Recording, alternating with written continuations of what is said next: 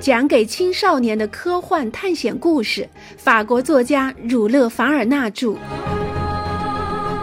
格兰特船长的儿女，一起来开启这段不畏艰险的勇敢之旅吧。第二十章：寻求帮助。捅破埃尔顿的别名本乔伊斯就是一场灾难。埃尔顿突然站了起来。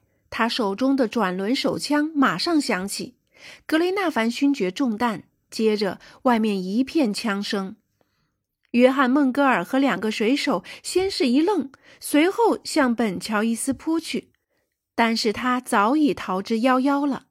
藏在蕉树林边缘的那帮匪徒正等着他去会合，这里已经不安全了，必须马上撤退。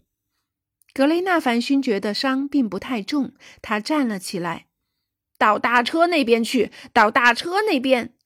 约翰·孟格尔一边大叫，一边拖走了格雷纳凡夫人和玛丽·格兰特小姐。两位女士立刻躲到厚重的大车侧栏下。少校约翰·帕格奈尔和两个水手也持枪跟了过来，他们要时刻准备反击那帮匪徒的进攻。罗伯特和格雷纳凡勋爵已经来到了女士们的身边，而奥尔比奈特也跑进来加入了自卫战斗。这意外来得突然，去得也快。现在，约翰·孟格尔正在仔细地查看树林的边缘。本·乔伊斯跑过去后，枪声沉寂了下来。刚才嘈杂的枪声被现在压抑的肃静代替了。几缕白烟还在蕉树的树枝间缭绕，一丛丛高高的豌豆草依然一动不动，见不到丝毫被袭击过的迹象。少校和约翰·孟格尔直接来到了那一棵棵大树前，匪徒已经放弃了阵地，这里还有他们的脚印，烧了一半的火药引子还在断断续续地冒着烟。少校是个心细的人，他踏灭了冒烟的影子。因为他知道，稍有不慎，一个火星就能使这片森林变成火海。他们跑了，约翰·孟格尔说。“对。”少校答道。“不过他们跑了，我反而担心了。我倒是宁愿和他们面对面。敌人在暗，我们在明，这样就更危险。我们得把大车周围这些荆棘丛细细检查一遍。”少校和约翰马上对附近的地面进行全面搜查，从树林边缘到斯诺卫江岸边，但没有发现一个匪徒。本乔伊斯的团伙就像鬼似的没了踪迹，消失得太快，反而让大家更不安了。于是他们决定继续保持警惕。现在泥沼里的大车成了一座碉堡，变成了营地的中心。两名男士每小时轮流换班，认真地查看周围的动静。格雷纳凡夫人和玛丽·格兰特的目前最重要的任务是给格雷纳凡勋爵包扎伤口。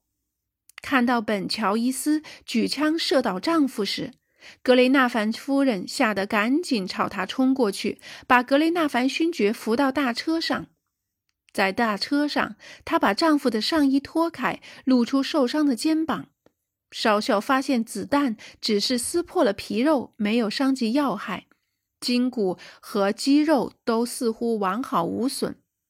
格雷纳凡勋爵流了大量的血，但他用力挥动受伤的胳膊和手指，让大家们放心，似乎想说那一枪不过如此。他在枪口包扎结束后就不再需要照顾了，于是大家开始思考整件事的前因后果。除了威尔逊和穆拉蒂在外边站岗，其他人都挤进了大车车厢。大家都听少校的看法。在少校讲述事情的原因之前，他先把格雷纳凡夫人不知情的一件事告诉了他，也就是博斯的囚犯越狱逃走后，在维多利亚州又一次出现，和他们的阴谋以及后来的铁路悲剧的事情。他还把一份藏在塞缪尔买的《澳大利亚与新西兰日报》给他看，告诉他警方已经在悬赏捉拿罪犯本乔伊斯，他的十八个月的犯罪记录已使他臭名远扬了。不过，大家都想知道麦克纳布鲁斯是怎么在埃尔顿身上看穿了本乔伊斯的呢？麦克纳布鲁斯随即告诉了他们，他本能也不信任他。自从麦克纳布鲁斯遇到埃尔顿那天起，他发现了几个细小却又重要的事，比如在威梅拉江。马蹄铁匠跟埃尔顿交换的眼神，埃尔顿在穿过城镇时的犹豫，他一再要求格雷纳凡勋爵命令邓肯号去海湾，以及他照看所有的牛和马的暴死，还有他的言行举止，这都使少校开始怀疑他。不过，假如不是昨晚的意外，他也不能直接指控他是匪首。那天夜里，麦克纳布鲁斯在灌木丛中匍匐前进，来到早在半英里外的宿营地旁边，他就注意到了那几个可疑的人影所在地。那时，那一片草木植物在黑暗中有着白色的灵光。他借助灵光看见有三个人正在细细查看地上的痕迹，他们在看脚印。麦克纳布鲁斯认出了他们中的一个黑点，正是那个马蹄铁匠。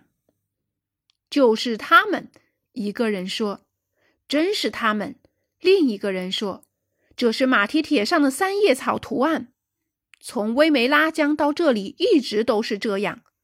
所有的马都死了，毒草应该还有吧？